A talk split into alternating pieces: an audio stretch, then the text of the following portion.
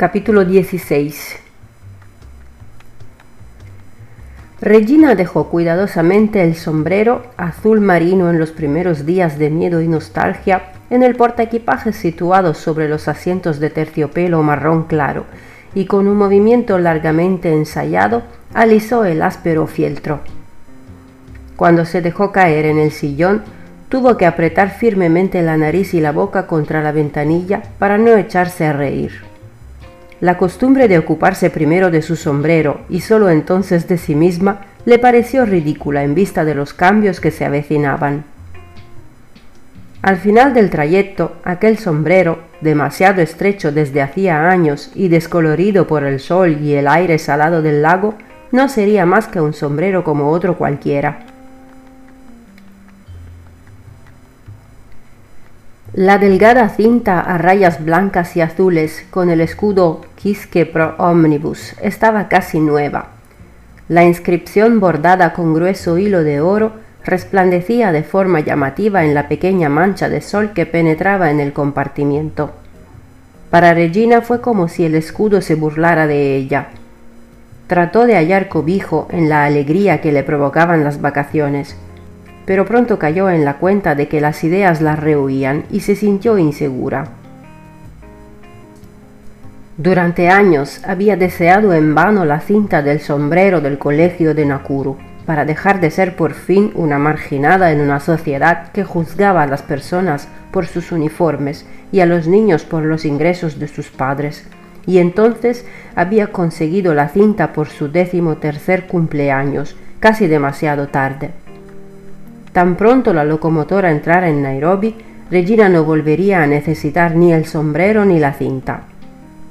El colegio de Nakuru, que había devorado el salario de su padre, como los voraces monstruos de las leyendas griegas a sus indefensas víctimas, tan solo sería su colegio durante unas pocas horas. Después de las vacaciones, Regina iría al Instituto para Chicas de Kenia, en Nairobi, y sabía de sobra que odiaría el nuevo colegio de igual modo que el viejo. Volverían a empezar de nuevo las pequeñas vejaciones que se iban acumulando a lo largo del día hasta convertirse en un gran suplicio. Profesoras y alumnas incapaces de pronunciar su nombre, que torcían el gesto al hacerlo como si cada una de las pequeñas sílabas les produjera el mayor de los dolores los infructuosos esfuerzos por jugar bien al hockey, o al menos por recordar las reglas y fingir que era importante para una negada en deportes a qué portería iba a parar la bola, el tormento de estar entre las mejores de la clase, o peor aún, de ser nuevamente la primera de la clase, lo más opresivo, empero, era tener y querer a unos padres con un acento que negaba a cualquier niño la posibilidad de formar parte discreta pero plena de la comunidad escolar. Era una suerte, cavilaba Regina, mientras contemplaba absorta el cuero arañado de su maleta, que Inge, la única amiga que había encontrado y deseado en los cinco años que había pasado en Nakuru, también fuera a ir al colegio de Nairobi. Inge ya no llevaba el traje bávaro. Afirmaba sin rubor alguno que sólo hablaba un idioma, el inglés, y se avergonzaba sobremanera de tener un apellido alemán. No obstante, Inge seguía prefiriendo con mucho el queso fresco casero que su madre le enviaba para la hora del té, a las acres galletas de jengibre por las que se pirraban los niños ingleses. Y continuaba besando a sus padres cuando hacía tiempo que no los veía, en lugar de darles a entender con un leve gesto que había aprendido a dominar sus sentimientos. Sobre todo, Inge nunca hacía preguntas estúpidas, como por qué Regina no tenía familia aparte de su padre y su madre, y por qué nunca cerraba los ojos ni abría la boca mientras rezaban el Ave María en el salón de actos. Al pensar en Inge, Regina lanzó un suspiro de alivio en dirección a la cortina marrón de la ventanilla. Asustada, miró alrededor para ver si alguien se había percatado. Sin embargo, las otras chicas que iban con ella a Nairobi para pasar las vacaciones estaban entretenidas con su futuro, sus vocecillas agitadas y sus relatos impregnados de esa arrogancia que les conferían la casa paterna y la lengua materna. Regina ya no envidiaba a sus compañeras. De todos modos, ya no volvería a verlas. Pam y Jennifer se habían matriculado en un colegio privado de Johannesburgo. Helen y Daphne se irían a Londres, y a Janet, que no había aprobado el examen final del colegio de Nakuru, la esperaba una tía rica que criaba caballos en Sussex. Regina se permitió otro suspiro de alivio que esta vez profirió con deleite.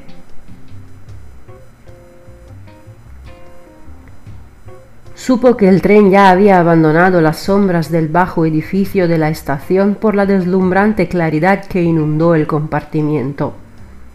Se alegró de estar sentada junto a la ventanilla y poder contemplar tranquilamente una vez más su antiguo colegio. Se sintió como un buey agotado al que desuncen del yugo demasiado tarde, y sin embargo tuvo la necesidad de despedirse sin prisas. No como en Olloro Rock, cuando abandonó la granja sin sospechar nada y sus ojos no pudieron aprovechar el tiempo por todos los días que vendrían después. El tren avanzaba lenta y ruidosamente. En la bruma del incipiente calor diurno, los edificios blancos del colegio, que tanto habían amedrentado a Regina cuando tenía siete años, que mucho tiempo después su único deseo seguía siendo desaparecer por un gran agujero como Alicia en el País de las Maravillas. Se veían extremadamente luminosos sobre la colina de arena rojiza. Las casitas de tejados grises, de chapa ondulada e incluso el edificio principal con sus gruesas columnas se le antojaron más pequeños y en su familiaridad más amables que el día anterior. Aunque era consciente de que sólo alimentaba su mente con fantasía, Regina se imaginó que podía ver la ventana del despacho del señor Brindley y a él mismo agitando una bandera hecha de pañuelos blancos. Desde hacía meses la inquietaba la certeza de que lo echaría de menos, pero no sospechaba que su añoranza tardaría tan poco tiempo en brotar como el lino tras la primera noche de las grandes lluvias. El último día antes de las vacaciones, el director la hizo llamar de nuevo. No dijo gran cosa, se quedó mirando a Regina como si buscara una palabra concreta que se le hubiera extraviado. Fueron los labios de Regina los que no pudieron contenerse. Regina sintió que la invadía de nuevo el calor al pensar cómo había roto el hermoso silencio y balbuceado. Le estoy muy agradecida, señor. Le estoy muy agradecida por todo. No olvides nada, repuso Brindley, y puso cara de ser él y no ella quien tuviera que emprender un safari sin retorno. Luego murmuró, Little Nell. Y ella se apresuró a responder, pues le resultaba difícil tragar saliva. No olvidaré nada, señor. Y añadió sin quererlo realmente, No, señor Dickens. Ambos se echaron a reír y tuvieron que carraspear a la vez. Por fortuna, Brindley, al que seguían sin gustarle las lloricas, no se dio cuenta de que a Regina se le habían anegado los ojos en lágrimas. La certeza de que a partir de ese momento no habría ni un señor Brindley ni ninguna otra persona que conociera a Nicholas Nickleby, a la pequeña Dorrit o a Bob Cratchit, y con toda seguridad tampoco a la pequeña Nell, le arañaba la garganta como un hueso de pollo atascado. Era la misma sensación que retumbaba en su cabeza cuando pensaba en Martin. Su nombre le vino a las mientes con demasiada prontitud. Apenas había llegado a sus oídos cuando la neblina de sus ojos se llenó de agujeros de los que salieron disparadas pequeñas y afiladas flechas. Regina recordó con claridad el día que Martin fue a recogerla al colegio vestido de uniforme y cómo los dos fueron en el jeep hasta la granja y se tumbaron bajo el árbol poco antes de llegar. ¿Fue entonces cuando decidió casarse con aquel rubio príncipe encantado o acaso fue más tarde? ¿Seguiría pensando Martin en su promesa de esperarla? Ella había mantenido la suya y nunca lloraba al pensar en Orok, al menos no lágrimas. La idea de que un gran pesar pudiera devorar su tristeza era nueva para Regina, mas no le resultaba desagradable. El tren mecía sus sentidos y la trasladaba a un estado en que aún podía oír palabras sueltas, pero ya no era capaz de formar una frase con ellas. Cuando estaba explicándole a Martin que no se llamaba Regina, sino pequeña Nell, lo cual provocó en él aquella maravillosa risa que al cabo de tanto tiempo seguía haciendo arder sus oídos como el fuego, el primer vagón entró resoplando en Naivasha. El vapor de la locomotora envolvió la casita de color amarillo claro del jefe de estación en un velo blanco y húmedo. Hasta el hibisco de los muros perdió el color. Escuálidas ancianas Kikuyu, con el vientre hinchado bajo un paño blanco, los ojos vidriosos y pesados racimos de plátanos sobre sus encorvadas espaldas, golpeaban las ventanillas. Sus uñas les arrancaban el mismo sonido que el granizo a un depósito de agua vacío. Si aquellas mujeres querían hacer negocio, tenían que vender sus plátanos antes de que el tren se pusiese en marcha susurraban tan conjuradoras como si tuvieran que apartar a una serpiente de su presa. Regina trazó un amplio movimiento con su mano derecha para indicar que no tenía dinero, pero las mujeres no la entendieron. Entonces bajó la ventanilla y les gritó en Kikuyu, Soy pobre como un mono, las mujeres se echaron a reír golpeándose el pecho con los puños y vociferando como los hombres cuando se sentaban solos por la noche ante las chozas. La más vieja, una mujer menuda maltratada por el clima y la vida con un resplandeciente pañuelo azul en la cabeza y sin un solo diente, aflojó la correa de cuero que ceñía sus hombros, dejó en el suelo el pesado racimo, arrancó un gran plátano verde y se lo tendió. Para el mono, le dijo, y las carcajadas de todos los que lo oyeron resonaron como el relincho de los caballos. Las cinco chicas del compartimiento miraban a Regina con curiosidad y se sonreían entre sí, pues se entendían sin palabras y se consideraban demasiado adultas para mostrar su desaprobación de otro modo que no fuera con la mirada. Cuando la mujer deslizó el plátano por la ventanilla, sus rígidos dedos tocaron por un instante la mano de Regina. La piel de la anciana olía a sol, sudor y sal. Regina trató de retener en su nariz aquel olor tan familiar, tan largamente ansiado, todo el tiempo que le fue posible, pero cuando el tren se detuvo en Nieri, del intenso recuerdo de los buenos tiempos no quedaba más que esa sal de afilados granos que oprimían los ojos como los minúsculos duros chupasangre bajo las uñas de los pies. En la estación de Nieri había mucha gente con pesados fardos envueltos en mantas de colores y grandes cestas de sisal de las que surgían bolsas de papel marrón llenas de harina de maíz, trozos de carne sangrienta y pieles de animales sin curtir. Solo faltaba una hora para llegar a Nairobi. Las voces ya no tenían la melodiosa suavidad de las tierras altas, eran sonoras y pese a ello difíciles de entender. Los hombres, que al igual que sus padres y abuelos antes que ellos iban gallina en mano arreando a sus mujeres, los fardos arrastras como si fueran vacas camino de casa, llevaban zapatos en los pies y camisas tan coloridas como si hubieran recortado el arco iris tras una tormenta. Algunos jóvenes lucían relojes plateados en la muñeca y muchos portaban en la mano un paraguas en lugar de la habitual vara. Sus ojos se asemejaban a los de animales acorralados en una cacería, pero su paso era enérgico y uniforme.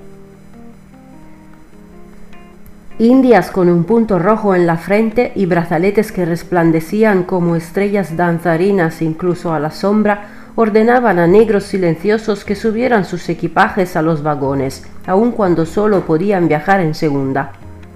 Soldados de piel clara vestidos de khaki, que pese a los años que llevaban en África seguían creyendo en la puntualidad de los horarios, subían precipitadamente a los vagones de primera. Al desfilar iban cantando el éxito de la posguerra Don't Fence Me In. El joven revisor indio les sujetaba la puerta sin mirarlos. La locomotora anunciaba la salida con un estridente silbido.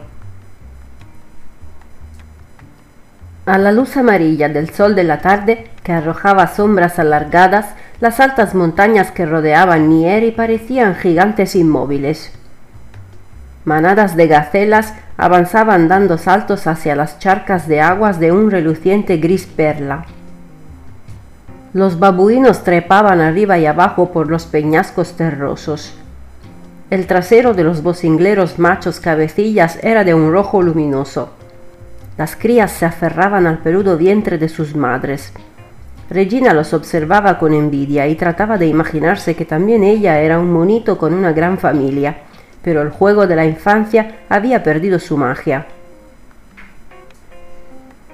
Como le sucedía siempre al ver las primeras montañas de Ngong, empezaron a asaltarla las preocupaciones habituales si su madre dispondría de tiempo para ir a buscarla a la estación o si tendría que ir a trabajar al Horseshoe y enviaría a Howard.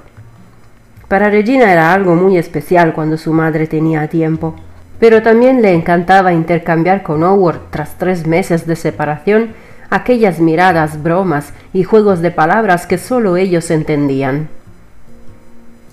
A pesar de todo, cuando empezaron las últimas vacaciones se sintió un tanto avergonzada a ver que solo había ido a recibirla el chico. Experimentó satisfacción cuando comprendió que esta vez todo sería diferente y que cuando el tren llegara a Nairobi no tendría que volver a ver nunca más a sus antiguas compañeras.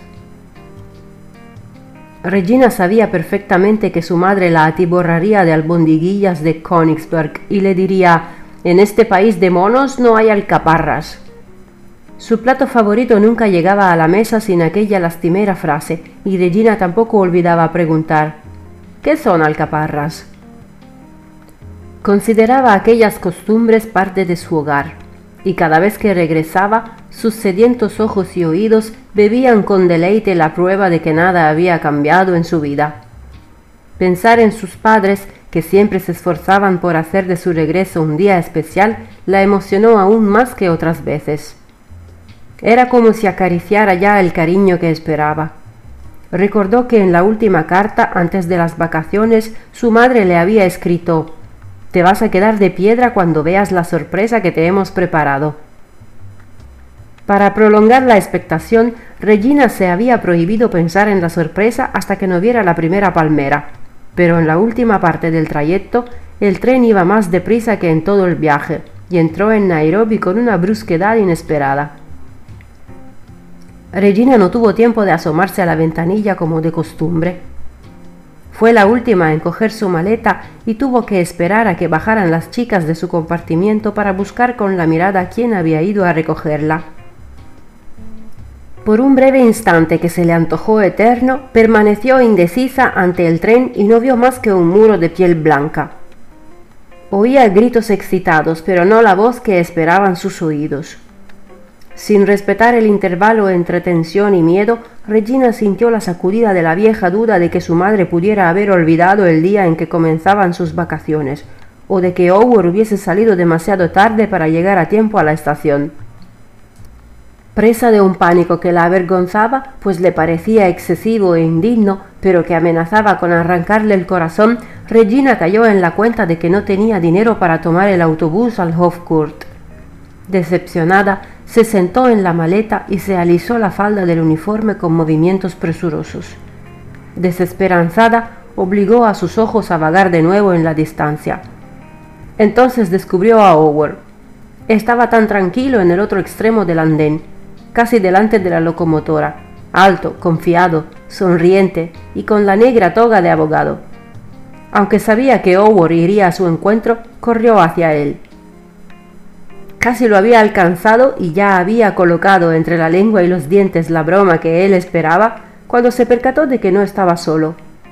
Walter y Jettel, que se habían escondido tras un montón de tablones, se incorporaron lentamente y la saludaron con gestos cada vez más excitados. Regina dio un traspié y casi se cae sobre la maleta. La dejó en el suelo, siguió corriendo, extendió los brazos y mientras corría pensó a quién debía abrazar primero. Decidió estrechar a sus padres con tanta fuerza que los tres se fundieran en uno solo. Tan solo unos metros la separaban de ese viejo sueño que había dado por perdido hacía tiempo. Entonces se dio cuenta de que de sus pies nacían vigorosas raíces. Se detuvo asombrada. Su padre era sargento y su madre estaba embarazada. La mayor de las felicidades paralizó por un instante las piernas de Regina, pero de tal manera sus sentidos que cada aliento tenía melodía propia. Era como si no pudiera mantener los ojos abiertos por más tiempo sin destruir aquella embriagadora imagen. Mientras corría hacia Howard, se hizo la oscuridad. Hundió la cabeza en la tela, ahora burda, de la desgastada toga Vio la piel de Howard a través de sus numerosos agujerillos y olió el recuerdo que la devolvió a la niñez. Oyó su corazón y se echó a llorar. Nunca olvidaré esto, aseguró cuando sus labios recobraron la movilidad. Te lo había prometido, rió Jettel. Llevaba el mismo vestido con el que esperara en Nakuru al niño que no logró vivir. Como entonces el vestido le apretaba el pecho. Pero pensaba que lo habías olvidado, confesó Regina sacudiendo la cabeza. ¿Cómo iba a hacerlo? No me has dejado. También yo he contribuido un poco. Lo sé, sargento Redlich, se burló Regina. Se caló ceremoniosamente el sombrero que recogió del suelo Extendió tres dedos de la mano derecha y saludó a la manera de los exploradores. ¿Cuándo ocurrió eso? Hace tres semanas. Me estás tomando el pelo, pero si mamá ya está gorda. Hace tres semanas que tu padre ascendió a sargento. Tu madre está en el cuarto mes. Y no me lo habéis dicho en las cartas. Podría haber rezado. Era una sorpresa, aclaró Jettel. Primero queríamos estar seguros y ya hemos empezado a rezar, añadió Walter. Mientras Howard daba palmas y enviaba sus ojos al vientre de la Memsahib como si acabara de enterarse de la hermosa Shauri, los cuatro se quedaron mirándose en silencio y cada uno supo en qué estaban pensando los demás. Luego, los seis brazos de Walter, Jettel y Regina volvieron a unirse en una muestra de gratitud y amor así que no era ningún sueño infantil. Las palmeras que flanqueaban la puerta de hierro del Hofcourt aún estaban repletas de la savia de la última gran lluvia. Howard se sacó un pañuelo rojo y le vendó los ojos a Regina. Ella tenía que subirse a su espalda y rodear su cuello con los brazos. Él seguía tan fuerte como en los días de Rongai que hacía ya tanto se tragara el tiempo, aunque su cabello se había vuelto más sedoso. Howard chasqueó la lengua tentador, dijo en voz baja, Memsahib Kidogo, y la llevó por el jardín como un pesado saco, pasando ante la rosaleda que desprendía el calor del día cuando a última hora de la tarde comenzaba a refrescar. Tras el pañuelo, que la llenaba de expectación y la cegaba a un tiempo, Regina podía oler el árbol de las aromáticas guayabas. Oyó a su hada tocar muy bajito la canción infantil de la estrella que brillaba en la noche como un diamante.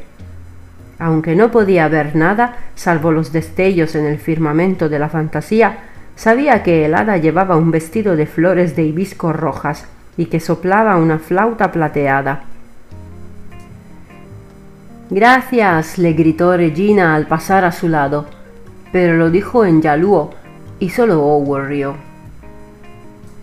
Cuando éste, con el gemido de un asno que lleva días sin hallar agua, la bajó por fin y le quitó el pañuelo de la frente, Regina se encontró ante un pequeño horno en una cocina extraña que olía a pintura fresca y madera húmeda. Solo reconoció la cacerola de esmalte azul en que las albondiguillas de Königsberg, más redondas y grandes que nunca, flotaban en una espesa salsa tan blanca como las dulces gachas de los cuentos infantiles alemanes. Rumler salió gimoteando de la habitación contigua y se abalanzó, jadeante, sobre ella. Ahora este es nuestro apartamento. Dos habitaciones con cocina y lavabo propio, anunciaron Walter y Jettel haciendo de sus voces una sola. Regina cruzó los dedos para mostrarle a la fortuna que sabía ser agradecida. ¿Cómo ha sido? preguntó dando un paso vacilante en la dirección por la que acababa de aparecer Rumler. Los apartamentos que se quedan libres han de ofrecerse primero a los soldados, aclaró Walter. Pronunció la frase que había aparecido en el periódico y que se había aprendido de memoria tan aprisa en su duro inglés que la lengua se le enredó. Mas Regina se dio cuenta a tiempo de que no debía reírse. ¡Hurra! exclamó después de que el nudo de su garganta volviera a las rodillas. Ahora ya no somos refugiados. Sí, corrigió Walter riendo a pesar de todo. Seguimos siendo refugiados, pero no tan bloody como antes. Pero nuestro niño no será un refugiado, papá. Algún día ninguno de nosotros será un refugiado, te lo prometo. Ahora no, intervino Jettel enojada. Hoy de verdad que no. ¿No tienes que ir al horseshoe? Ya no trabajo. El médico me lo ha prohibido. La frase penetró en la cabeza de Regina y removió los recuerdos que había enterrado hasta formar un espeso lodo de miedo y desamparo. Pequeños puntitos bailoteaban ante sus ojos ahora ardientes cuando preguntó ¿Es un buen médico esta vez? ¿Atiende también a los judíos? Pues claro, la tranquilizó Jettel. Es judío, explicó Walter, recalcando cada palabra. Y un hombre muy atractivo, apuntó Diana entusiasmada. Estaba en la puerta con un vestido amarillo claro que hacía palidecer su piel de tal modo que se diría que la luna brillaba ya en el cielo. En un primer momento Regina solo vio el resplandor de las flores de hibisco en sus rubios cabellos, y durante un instante de delirio, lo que tardó en abrir y cerrar los ojos, pensó realmente que su hada había bajado del árbol. Luego cayó en la cuenta de que el beso de Diana sabía a whisky y no a guayabas. Últimamente estoy hecha un lío, sonrió ésta al ir a acariciar el cabello de Regina sin soltar primero a su perro, al que llevaba en brazos. Vamos a tener un niño, has oído, vamos a tener un niño, ya no puedo dormir por las noches. Ower sirvió la cena con el largo canzu blanco, y el fajín rojo del bordado dorado. No dijo ni palabra, tal como aprendiera con su primer buana en Kizumu, mas sus ojos ya no quisieron regresar a la ardua quietud de una granja inglesa. Sus pupilas estaban tan grandes como la noche en que ahuyentó a las langostas. No hay alcaparras en este país de monos, se quejó Yetel, pinchando la albondiguilla con el tenedor. ¿Qué son alcaparras? preguntó Regina, masticando complacida y saboreando la agradable magia del anhelo satisfecho, si bien por primera vez no se dio tiempo suficiente para hacer llegar la respuesta a su corazón. ¿Cómo se llamará nuestro niño? quiso saber.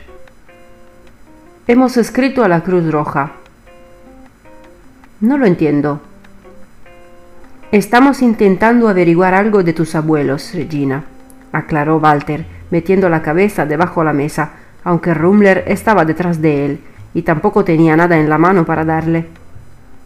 Mientras no sepamos qué ha sido de ellos, no podremos llamarlo Max o Ina en memoria suya. Ya sabes que entre nosotros los niños no pueden llevar el nombre de parientes vivos.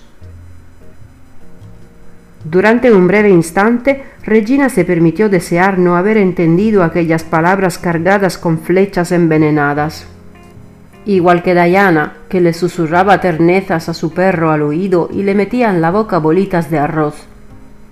Pero vio que la seriedad de su padre se transformaba en una expresión de sombría angustia. Los ojos de su madre estaban húmedos.